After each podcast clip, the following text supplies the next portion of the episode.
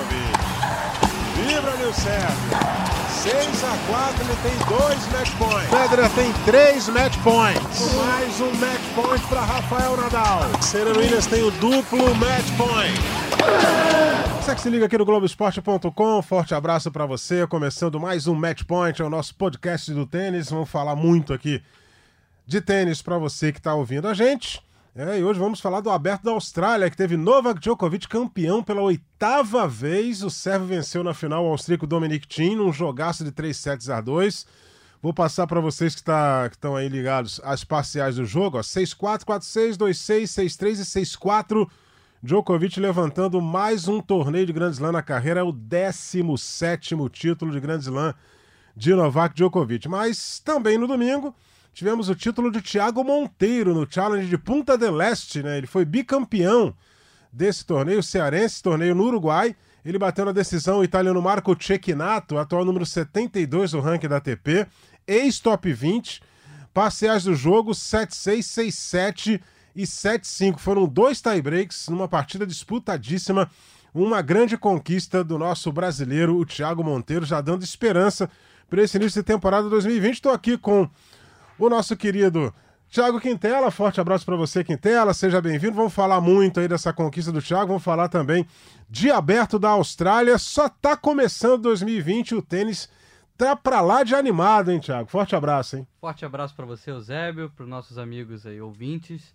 É realmente uma conquista muito legal do Thiago Monteiro que está mostrando suas cartas aí, mostra uma evolução, na minha opinião, muito bacana é, nesse início de temporada.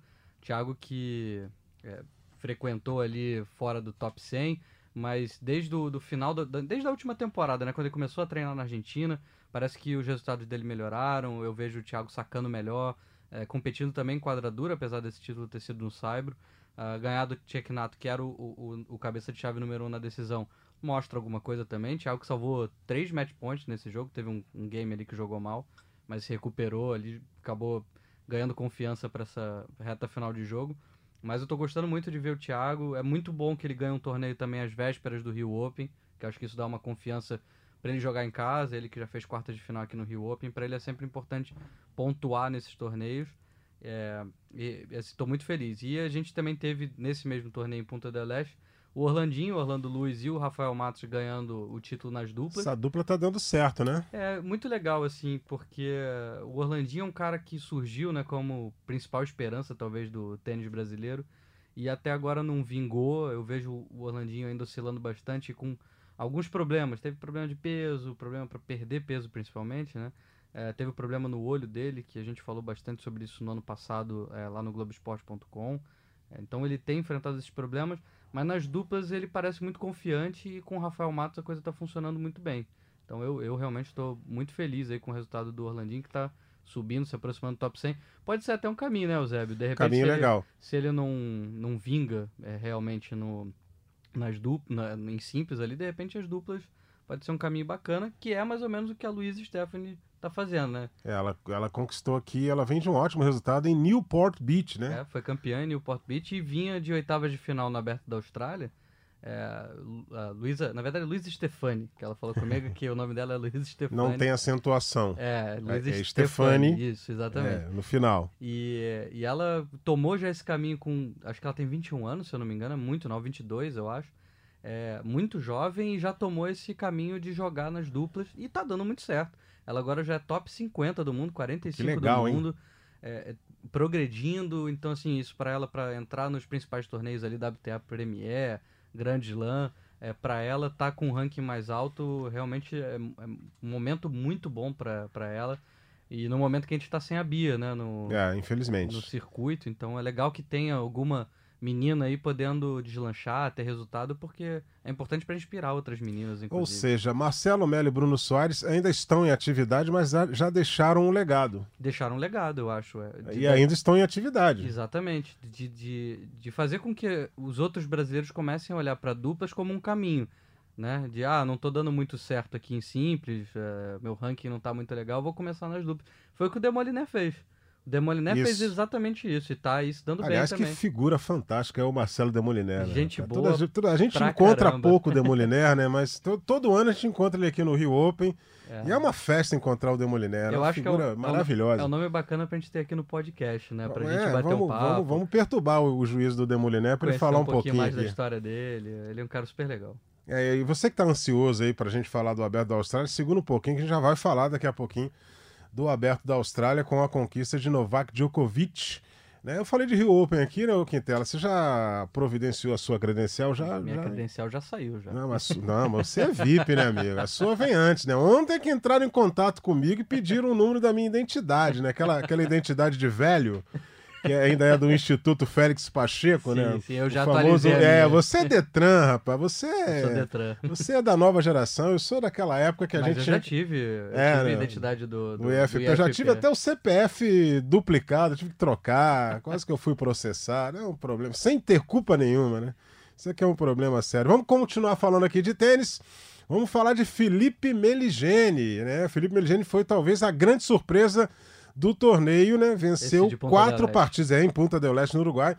Aliás, um lugar que eu estou louco para conhecer, ainda não fui.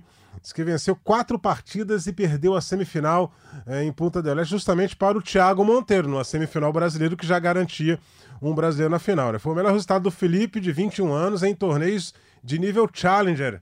É, e a gente tem o prazer aqui de receber no nosso podcast, no Match Point, né, para comentar e falar um pouco desse desempenho né, o grande tio e incentivador da carreira do Felipe Meligeni, o nosso grande fininho, F Fernando Meligeni, medalha de ouro nos Jogos Pan-Americanos de Santo Domingo. Eu tive o prazer de narrar esse jogo, a grande vitória do Fininho. E o Fininho vai falar um pouco aí pra gente dessa conquista, desse desempenho do Felipe Meligeni. Fininho, seja bem-vindo. Aqui Fernando Meligeni, em primeiro lugar, parabéns pelo podcast. É um prazer estar aqui falando com vocês. Vou falar um pouquinho sobre Punta del Este, o challenge que aconteceu na semana passada. Tivemos a, a, a, a grande conquista do, do, do Thiago Monteiro. Mais uma vez, é, defendeu o título, mostrando que está jogando muito bem. É, tenho visto ele jogar muito bem ultimamente, jogo do Isla na Austrália, depois agora é, muito mais sólido, muito mais é, inteligente em quadra, jogando mais como canhoto, muito legal. A grande surpresa, por sorte, foi o meu sobrinho, o Felipe. Pela primeira vez chegou numa semifinal de um Challenger, ganhou várias posições, é, mas muito mais importante que tudo isso, vem amadurecendo, né? É, a ida dele, que já faz, acho que são dois anos que ele já está na, na Espanha, vem amadurecendo ele muito, percebendo o quanto esse circuito é difícil, conseguiu classificar para o Rio Open, é, ganhando o wildcard pela, pela conquista do torneio, é, mas tenisticamente ele é um menino que, que joga muito bem, bate muito firme na bola, ainda oscilava muito mentalmente, se cobrava demais, reclamava demais, é, e essa foi uma semana muito importante para ele, onde ele conseguiu se controlar, conseguiu é, perceber que é, o tênis se ganha é, ponto a ponto e que você tem que ter um pouquinho menos de cobrança com erro. Gostei muito, mesmo perdendo, da semifinal dele com o Thiago. É, respeitou na medida certa o que tinha que respeitar o Thiago, é, dentro da quadra, com sua atitude. Tentou jogar, tentou impor a sua maneira de jogar. Acabou errando algumas. A gente até conversou um pouquinho depois. Para mim, ele errou um pouquinho a tática é, de como ele quis encarar o jogo, mudou rapidamente a, a direção da bola para a direita, do, né, o forehand do, do Thiago, e aí onde o Thiago mais manda no jogo. Mas é, é tá começando a jogar com jogadores dentro do 100 do mundo, teve uma vitória contra um jogador 120.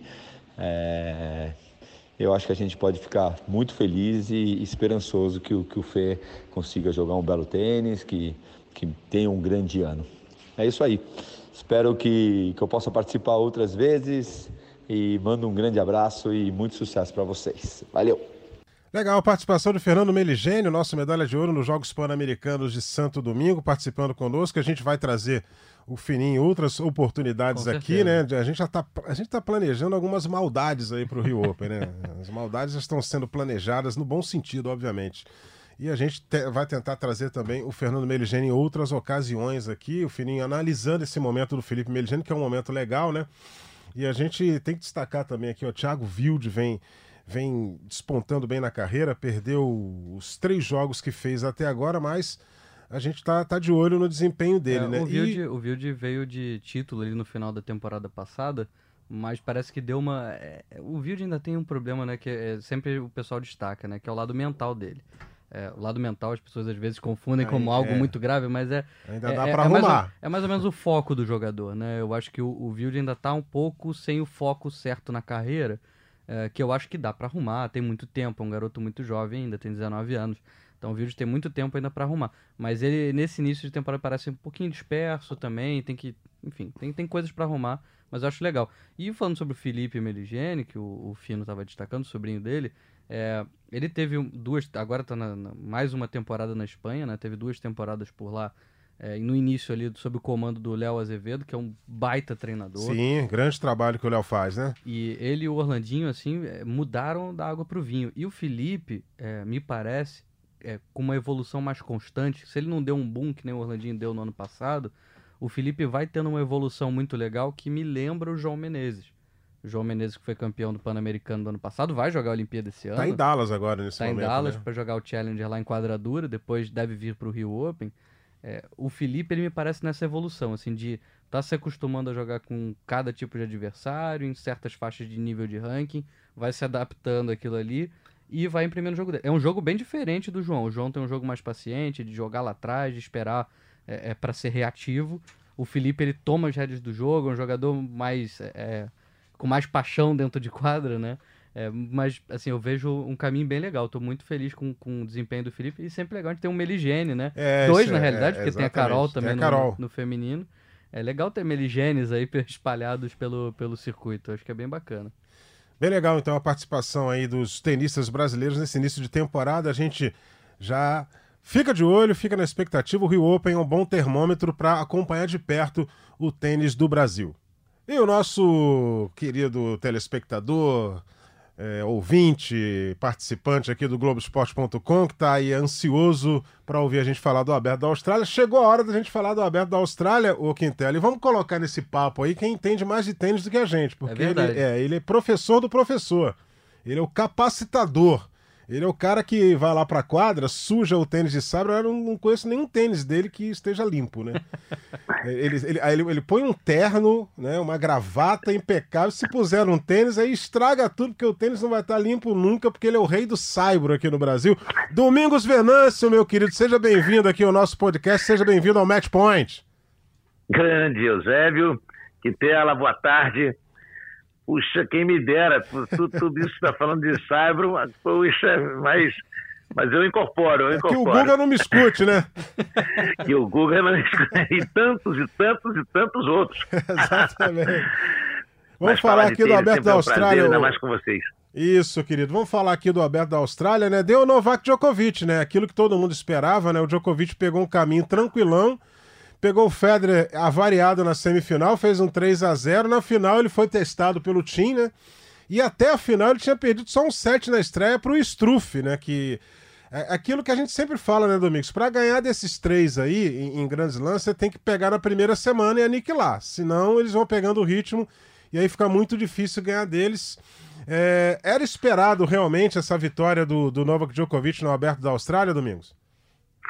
Eusébio, o Djokovic, desde que ele conseguiu voltar à sua melhor forma, e não foi fácil, ele teve momentos muito difíceis, tanto na parte física como psicológica nos últimos anos, teve toda aquela situação de ter que mudar um pouco o movimento do saque, porque o cotovelo estava realmente muito danificado e ele conseguiu fazer isso com perfeição e ainda melhorou o saque, o que é, mostra que ele se recuperou. Teve todo aquele problema, é, digamos assim, sócio-espiritual, quando ele mudou todo aquele staff de, é, para a gente dizer assim, bem científico, de técnicos e treinadores casca grossa,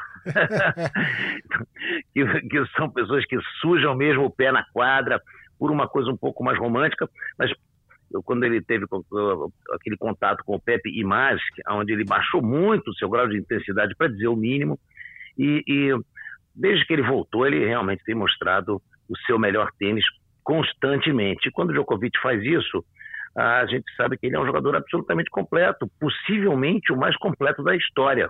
Se ele não tem o melhor golpe na direita ou na esquerda do que alguns que o têm. Ele tem uma devolução magistral, talvez a melhor de todos os tempos, e ele não tem ponto fraco quando está no máximo. Então, é, realmente ele entrou esse ano pisando fundo, foi um monstro no, no, na, no ATP Cup, deu a Sérvia esse primeiro título, e foi impecável durante o Aberto Austrália. Aí, Domingos, eu, eu, eu, pelo menos, assim, eu fiquei meio intrigado com aquele segundo e terceiro set do Djokovic, né?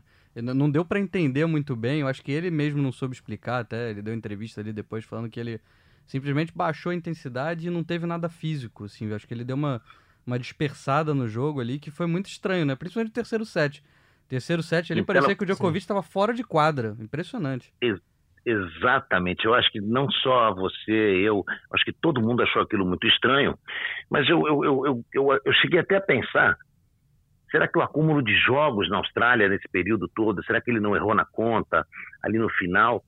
Mas uh, eu acho que ele deu uma viajada. E, e, se ele sentiu algum desconforto físico, ele conseguiu se reequilibrar muito rapidamente. E a gente sabe que o físico o Djokovic tem de sobra, né? Mas realmente foi uma viajada muito estranha. É, como o Eusébio falou no início, ganhar desses jogadores excepcionais, principalmente os três, né, que a gente está cansado de ver em jogos de cinco sets, em torneio de Grand Slam, você tem que, você, você tem que batê-lo é, é, depois de muitas horas do primeiro, do segundo e do terceiro problemas, porque eles, uhum, vão, é eles vão voltar em algum momento. É, e o Eusébio tinha falado do Federer, é, eu, eu tinha uh, uh, me posicionado estrategicamente para assistir aquele jogo quando o Federer esteve prestes a fazer 5 a 1 teve 40 a 0 para conseguir o quinto game. Sim. Quando ele perdeu aquele, aquele game, eu falei para minha esposa do meu lado, é, foi o jogo.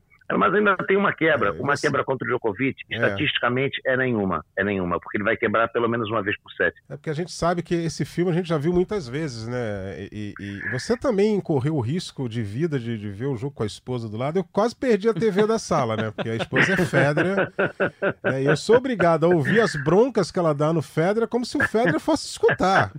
Entendeu? Quase que ela quebra a TV e fala: não vou ver, mas vou dormir. Beleza, vai dormir. É, não, é, é, realmente foi frustrante. A gente imagina, mas a gente, mas a, a gente está acostumado a ver esses jogadores há tantos anos.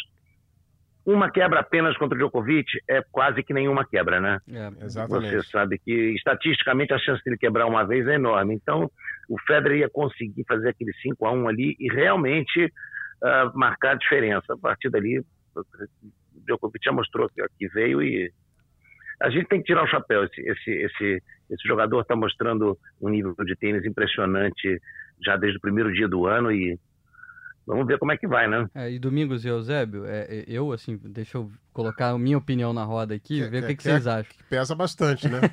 Não, é pelo seguinte, Opa, eu, eu achei, eu, eu, é, confirmando até o que o Domingos está falando, eu acho que o Djokovic está num nível tão impressionante que, na minha opinião, na final, dependeu o tempo inteiro do que, que o Djokovic estava jogando. Porque o Tien pelo que eu vi do jogo e né, vi o jogo trabalhando, então assim com o máximo de atenção, o Tinha ele mostrou o mesmo nível de tênis do início ao fim, Sim. sacando bem, devolvendo bem, focado no jogo, não saiu dali. Então, assim, ele dependeu do Djokovic baixar a intensidade para ele se sobrepor muito, e na hora que o Djokovic voltou com tudo, ele não tinha mais o que fazer além daquilo ali. É, eu só acho que ele caiu numa que, que se você olhar o jogo, é, é, aí o fã do Djokovic enlouquece, né? Você vai dizer, ah, o Djokovic deu um miguezaço ali. O Djokovic, é, o Djokovic estava totalmente debruçado. Aí o jogo virou 2 sets a 1 um pro time, o Djokovic parou o jogo, foi lá pro vestiário, Aí teve aquela discussão. Aí vem aquela aguinha também. milagrosa do Ivan Ivanizevich. Eu não sei o que, é que o Ivan Ivanizevich bota naquela água. Aí ele vai lá, pede aquela garrafinha lá com, com, com o Marian Vaida, com o Ivan Ivanizevich. Alguém traz, sempre, de vez em quando é um, um boleiro que traz. Ele toma aquele negócio e volta a jogar. Eu vi um comentário maldoso no Twitter que é o novo Meldonium aí, que o é, pessoal né? ainda vai descobrir. Mas, é... é mas aí. aí Acho aí que é maldade só. Já não é, já não é da nossa competência. Agora, uma, é, é, isso aí é uma observação do jogo, né? E, e, outra que a gente tem que fazer aqui, vamos, agora vamos, vamos falar do Tim, né? O Tim é, e o Domingão, que é fã de uma costela gaúcha, né, o Domingão? O Tim parece, é, o Tim parece aquela costela gaúcha que você põe no forno na sexta para comer no domingo. Ele tá prontinho para ganhar um grande slam. É ele tá prontinho. Ele já bateu na trave em Roland Garros, mas lá também você tem que dar um tiro no cidadão que tá do outro lado, né? É, ou torcer pra ele, pra ele cair antes. Não, você né? tirar uma perna dele, você não vai ganhar dele lá em Roland Garros, né? Do Nadal é difícil você ganhar Roland Garros Nadal. Ele teve o azar de pegar essa geração Nadal em Roland Garros. E agora É, ele perdeu o- a final da Austrália. Ele tá prontinho, prontinho pra ganhar um, um grande slam. Eu não sei quando vai ser.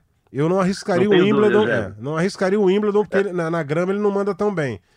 Mas tem o US Open. O problema do US Open, o grande problema do US Open é que é fim de temporada, os caras estão mortos É. já, né? Tanto é que é o que mais varia ali de campeão, né? Que permite mais É, surpresas. o, o- eu acho que, o, que pro Tim isso é uma vantagem, se tratando de US Open, porque os jogadores mais velhos já vão estar um pouco mais desgastados, ele também, mas, mas ele é mais jovem, ele tem um preparo físico muito, é, é, muito bom, ele inclusive posta muito, é, uma- é, ele usa isso a seu próprio favor, né? O Guilherme Vilas fazia isso, ele, ele mostra o tipo de treinamento físico que ele faz nas redes sociais, na internet, e isso é impressionante, o jogador entrar na quadra mostrando um vigor físico muito grande. Mas eu, eu concordo plenamente com o Quintela. Se você for traçar uma linha é, de ação dos dois jogadores na final, o Tim fez a mesma coisa do início ao fim. Ele não pode se culpar por perder. O Djokovic fez toda a diferença, tanto para cima como para baixo. É, a gente pode dizer que foi um jogo egoísta do Djokovic. Quando jogo bem, eu ganho, quando eu não jogo bem, eu perco.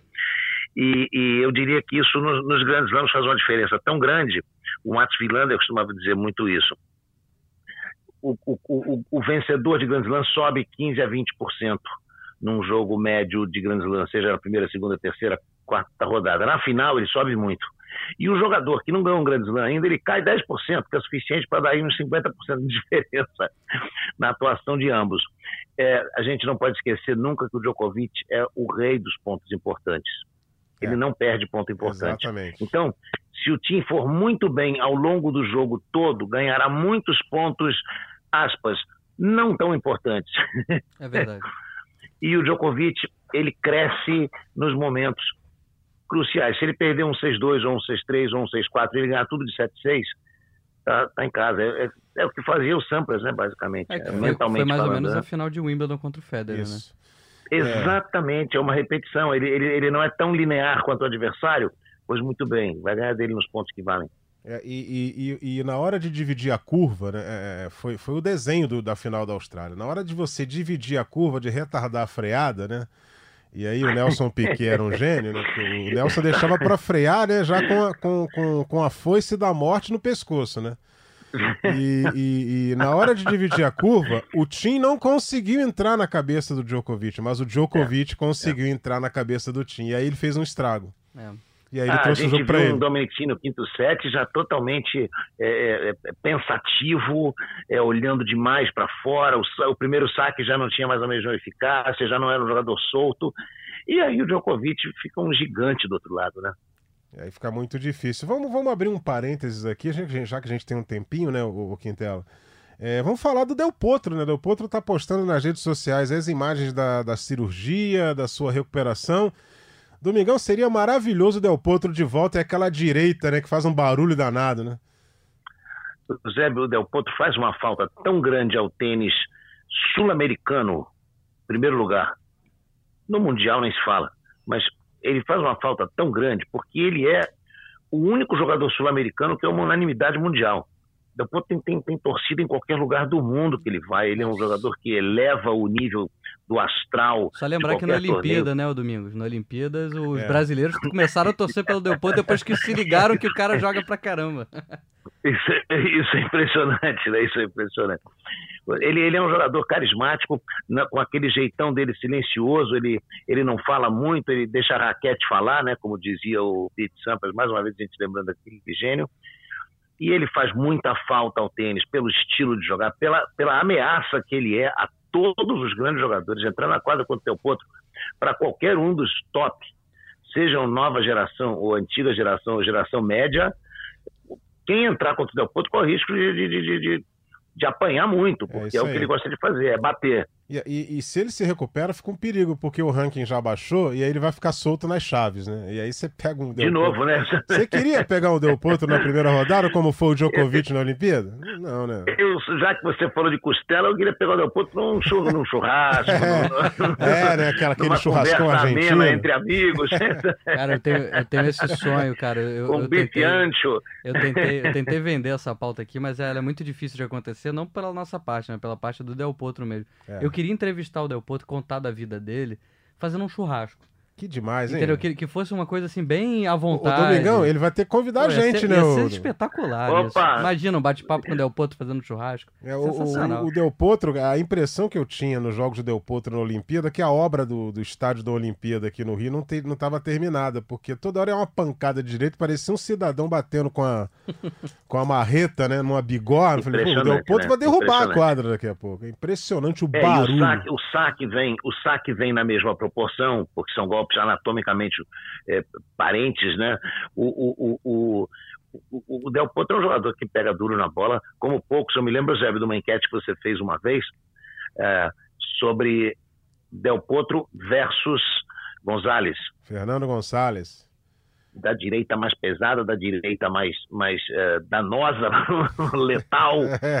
E, e é, são dois jogadores que realmente é, fizeram buraco nas quadras aí pelo mundo. Né? Eu me lembro quando a gente falava dos jogadores temerem o Del Potro, no Brasil tinha um jogador assim, ninguém queria enfrentá-lo, ninguém queria.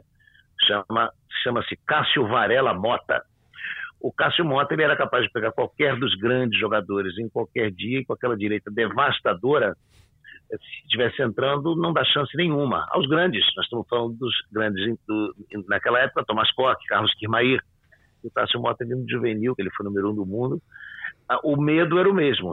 É isso aí. Aliás, você falou do Tomás, eu queria agradecer a você aqui no nosso, no nosso podcast, primeiro pela sua participação, você está sempre com a gente aqui, a amizade é eterna, Domingos, e, e, e por vi viabilizar a minha visita à Leopoldina Juvenil em, em Porto Alegre, com o aval do Tomás, rapaz. Tem uma sala lá, o que dela. Você precisa visitar. Não sei se você já foi na, na, na Leopoldina Juvenil, em nunca Porto Alegre. Foi, Tem uma sala do Tomás. O Tomás manda pouco lá. Ah, imagino. Tem ar-condicionado, é um espaço VIP maravilhoso. Tem Deve troféu, né? foto do Tomás. Sala de troféu chama-se Tomás Coque. É, é, é, é, é sensacional. Para quem não sabe, o Tomás nasceu, foi criado na, na na casa exatamente em frente à entrada lateral do Leopoldina Juvenil. E tivemos a, então o ele prazer... só atravessava a rua. Isso, tivemos o prazer de receber a visita do irmão dele. Ele chegou um pouquinho, a gente já estava indo embora, ele chegou lá e foi nos receber, o, irmão do Tomás Coque. Luiz, o, o Luiz que é o famoso Cocão, porque o Coque era o Coque e o, e o, e o, o grande campeão era o Cocão, que chamava-se na época, que era, que era o Luiz. Ah, é, que jogava muito bem tênis também. Ô, Eusébio, quem tem que te agradecer é o tênis, porque você, você, você não podia ter passado tantos anos sem ter ido a Leopoldina Juvenil. Olha que eu fui várias e, vezes e, a Porto Alegre, né? E é um, é um, é um, é um, é um dos, um dos locais mais tradicionais de tênis brasileiro, a gente nunca pode esquecer. Foi ali que o Brasil bateu, se não me engano, em 63, o Brasil bateu na Copa Davis apenas a equipe dos Estados Unidos, né? Porque tinha um cidadão, é, um cidadão chamado Arthur Ashe. Dennis né? Ralston, Arthur Ashe e Dennis Ralston tinham uma briga incrível, porque eram três ganhadores de Grand Slam no time, o técnico era o saudoso Pancho Gonzalez. Grande Pancho. E é o outro número um do mundo da era, da era é, amadora, né? E, e, o Brasil, com Thomas Koch e Edson Mandarino, atropelou os Estados Unidos naquela quadra ali, no é. Leopoldina Juvenil. A quadra então, realmente tem é, história, né? Demais. O Arthur Ashe era, era, o então campeão do US Open. Depois veio a ser campeão do Wimbledon, né? É, pra gente amarrar aqui a é, questão pegando... aberta da Austrália, já, você vai. É, não, pegando o, gancho, pegando o gancho que vocês estavam falando antes do Del Potro, né? Uh -huh. O Del Potro é um dos poucos ali que ganhou o Grande Slam dos que estão em atividade, se a gente pode falar que o Del Potro tem atividade. Eu fiz a soma aqui, é, os três somam 56, É amigo. porque assim, a gente tem só o Del Potro com, com um, o Tillit ganhou Vavrinca, um, Vavrinca ganhou três, e o, o Murray, Murray ganhou três. Acabou. Acabou. Agora, é isso aí, né? E aí Esqueci o... alguém? Não, não, não. Não, Não, é esqueci isso aí. ninguém, não. É e isso aí, aí. o E os outros três? Djokovic, o Federer e o Nadal, eles ficam brincando no play, aí chega alguém, posso brincar um pouquinho? Um pouquinho. Cinco minutos você pode brincar e depois você vai embora. Porque assim, os últimos 13 grandes lãs, só os três ganharam. né? Eles estão revezando ali entre eles. É e- isso. E, ultimamente, né, desde a última temporada, só o Nadal e, É, e o, tem e o gente, Djokovic. é, e tem gente que crava que o Federer não vai ganhar mais um torneio do Grand Slam. Eu não arriscaria, não, hein? Eu não Ah, arriscaria. eu acho que cravar É. qualquer coisa contra É, o Federer é, é É. risco. E aí eu queria trazer aqui uma frase do Tim que ele falou na coletiva de imprensa ontem, que eu acho que resume talvez um dos porquês que é tão difícil é, alguém de fora do Big Tree é, é ser campeão. Porque, bom, são três jogadores muito acima da média, né? Talvez um dos maiores da história jogando ao mesmo tempo. Sim. E aí o Tim falou o seguinte: eu preciso ganhar de dois deles no mesmo torneio para poder ganhar um título grande. E quase todo mundo falha para conseguir isso. O Vavrinka foi um dos poucos que conseguiu fazer isso, de ganhar do Nadal e Djokovic no mesmo torneio. Porque se você for pegar, o Tim ganhou do Nadal nas quartas e perdeu do, do Djokovic na final. E Roland Garros foi o contrário, ele ganhou do Djokovic na, Na semi, semi. e perdeu do Nadal na final. Então realmente, assim, você tem três jogadores que estão entre os maiores da história e você tem que ganhar desses caras no mesmo torneio É isso. para você ser campeão. Mas aí que tá a graça. né? Em, tem cinco, em, em melhor de cinco. Em melhor de cinco, né? que né, o, é, ele pode, o, o jogador ainda pode dar uma derrapada que tem tempo de, de se recuperar. Ex- Exatamente. Onde a experiência fala muito, né? Puxa, perdi um set aqui, perdi o outro, estamos firmes, ainda não acabou. E aí essa, essa aposta no, no, no longo prazo, né? Que os, É que os nossos heróis dos top 3 aí são tão melhores, porque nunca houve na história do tênis um domínio tão extenso.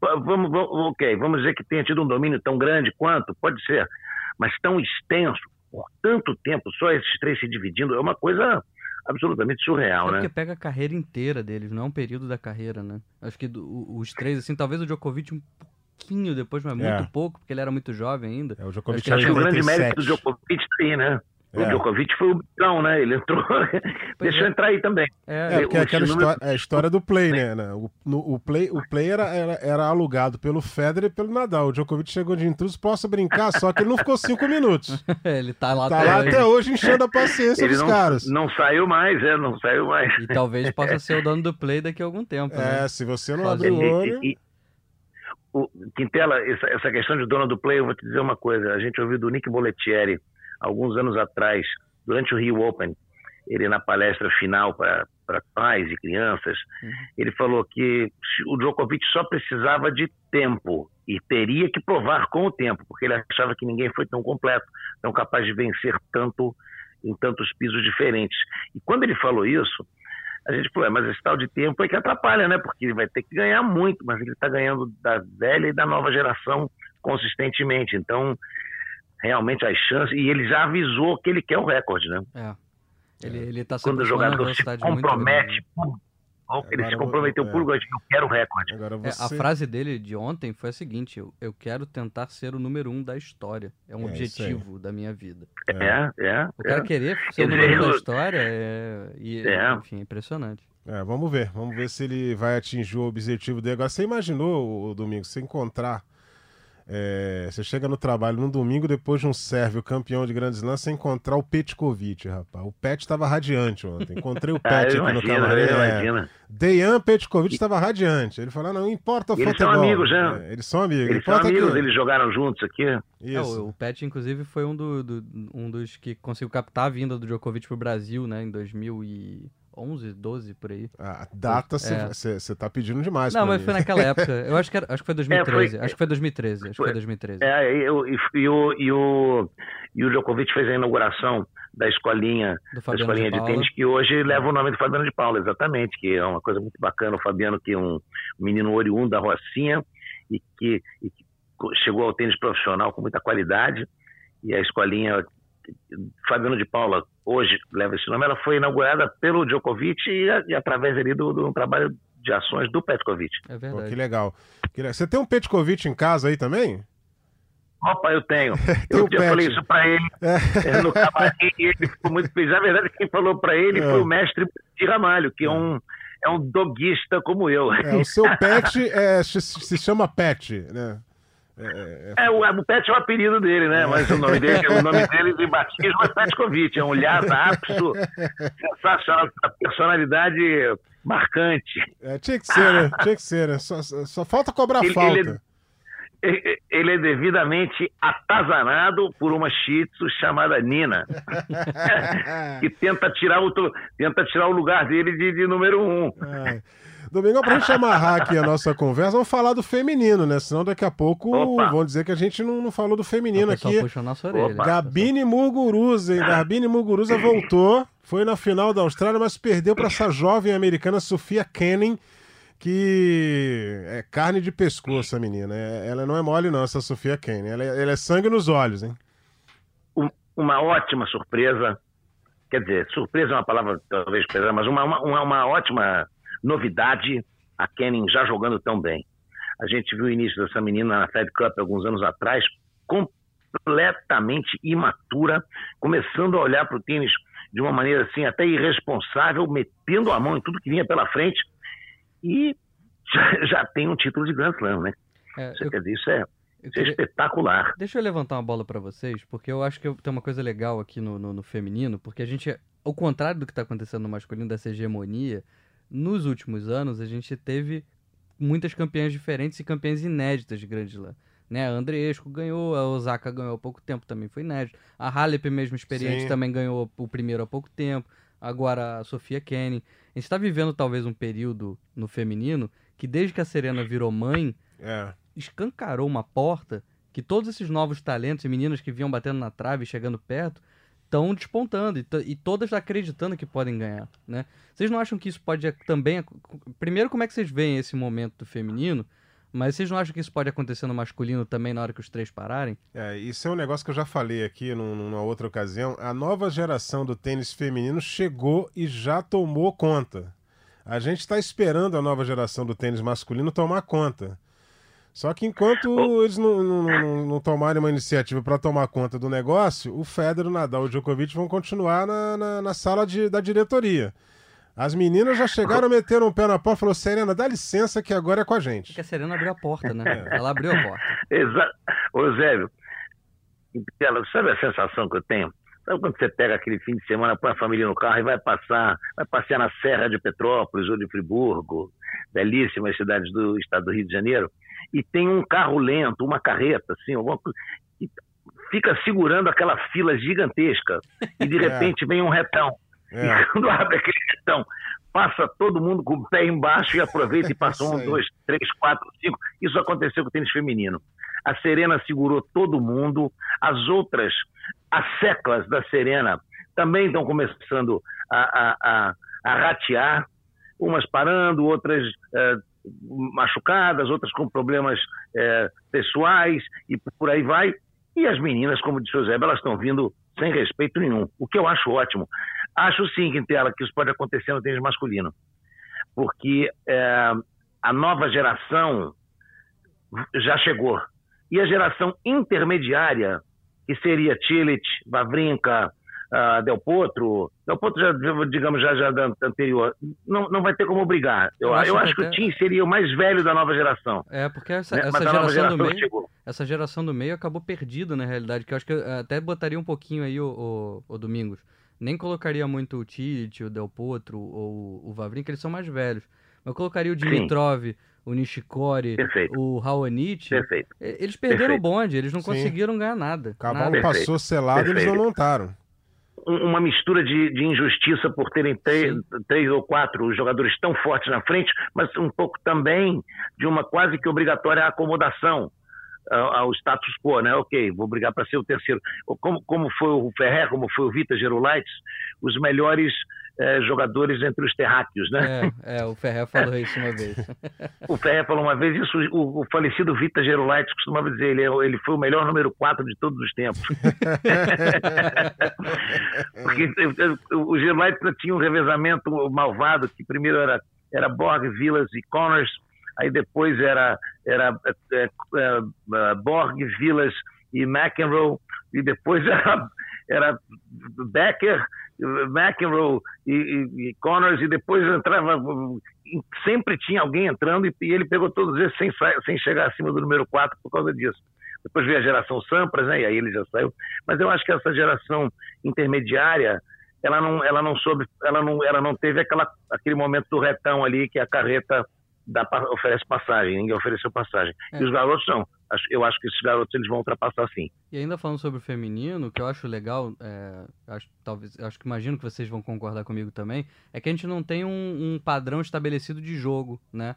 É, por exemplo, a Andresco, ela, ela tem mais força, a, a Halep, por exemplo, já não é tanta força, a Ashley Bart, por exemplo, é muita variação de jogada.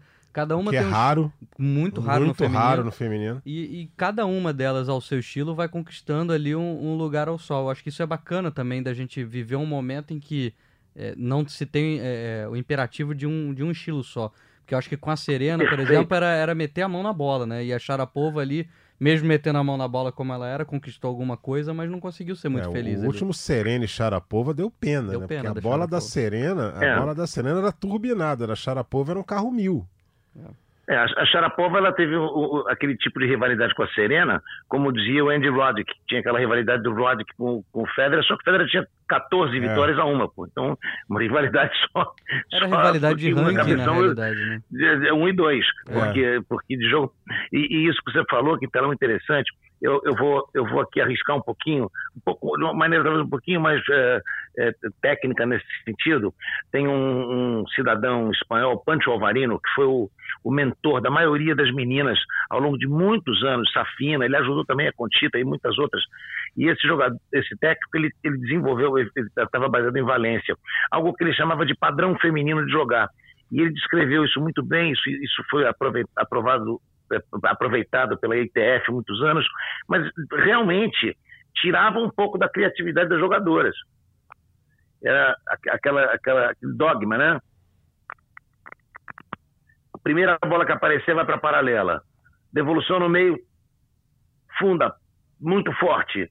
É, o saque não é tão importante quanto quanto, quanto e, e, as meninas realmente elas elas abandonaram um pouquinho características pessoais. Eu acho que você está 100% certo.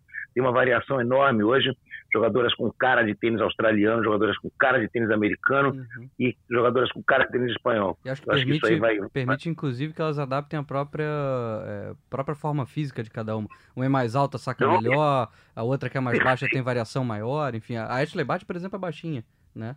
E, Perfeito. e tem um jogo. E entra com slice, e entra com slice sensacional. É. E, e a, gente, a gente, eu acho que a gente está vendo um pouco desse abandono desse padrão. É, vamos dizer assim, dito padrão alvarino feminino de ser. Uhum. ele, ele realmente foi um monstro, ele formou muita gente. Isso se passou um pouco também no tênis americano, americano na época do Nick Bollettieri, trazendo muitas pessoas ganhando, né? Era aquele, aquele padrão é, muito homogêneo, todo mundo jogando igual.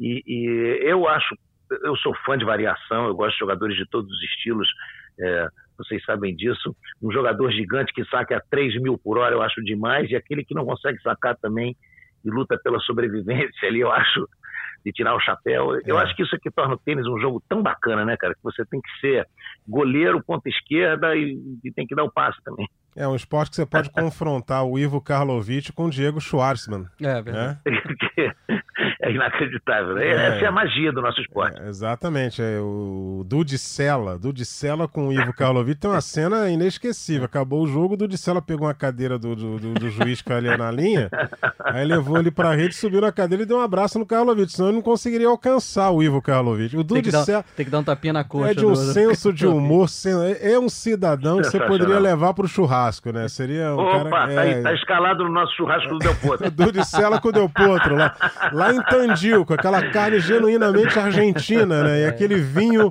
aquele vinho da região de Córdoba. Vai, vai, ser um negócio sensacional. E, e uma cerveja, eu não vou falar o nome da cerveja porque eu não tô levando nada, né? E uma cerveja daquelas bem argentinas. No dia que eles patrocinarem o Match Point, aí eu falo o nome da cerveja aqui, Domingão. Muito obrigado, Quintela, querido. e você vai, Quintela, e você vai fazer, vai, vai, fazer a matéria, hein, pô? Você, você já, pô, se, gente, já gente, se escalou aí. É, a gente, a gente tem que organizar isso. Vou... A gente pega aquelas milhagens e vai para Buenos Aires. Pra, pra finalizar, a gente fala que, que a matéria tá né? 40 anos, hein? Também quebrando recorde, também quebrando pa paradigmas. Karlovic está com mais de 40 anos. É isso aí, e é um espetáculo. Jogando, é. Ele, Daniel, Nestor, né? A gente tem que tirar o chapéu para essa galera que o Nestor jogou até 45, se não me engano. É, 45 jogou duplas, né? Deu, anos, deu pra alongar um dupla, né? pouquinho mais. E, e a gente tem esperança que o Federer jogue duplas até uns 55 aí. Dá pra-! Acho que ele criou, ele criou, ele criou um torneio lá que dá pra ele brincar disso aí. Federer, Federer com ali. 55, ele jogando dupla com o Nadal. Vai, vai lotar a quadra. Né? Ah, Pra sempre, isso aí não há a menor dúvida. Exatamente. Domingão, forte abraço para você, muito obrigado pela participação, tamo junto aí, já vivendo a expectativa do Rio Open, com direito a Opa. Kids Day e tudo, né? A criançada tá te esperando lá, hein? Já tem montado a estrutura toda para Kids Day dia 15. Garotada, como sempre, uma média de 200 crianças. É, vamos, vamos, vamos, vamos. A Xuxa do tênis, é o Domingos Renan. É isso aí. Quintela, mais uma vez, obrigado pela sua participação. Tamo junto aí sempre, toda semana, no nosso Match Point, aqui o podcast do tênis. Semana que vem a gente tá de volta, né, Quintela? Isso aí, semana que vem estamos de volta, toda segunda-feira, sempre trazendo convidados. Domingão, forte abraço, espero ver você aqui nas Eu que agradeço, também. que grande prazer. Prazer grande o prazer nosso, participar Domingos. dessa conversa. E um grande beijo em The Little Ana, conhecida também como Aninha. Falou?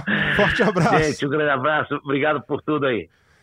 Legal, legal. Encerramos o nosso podcast do tênis de hoje. Mais um match point aqui. A gente falou do Aberto da Austrália, destacou o tênis brasileiro e também já falou da expectativa para o Rio Open, que começa no dia 17 de fevereiro. Um forte abraço para você que acompanhou a gente mais uma vez aqui no Globoesporte.com. Até a próxima. Combinação de saque e voleio para fechar o jogo em 2 sets a 0.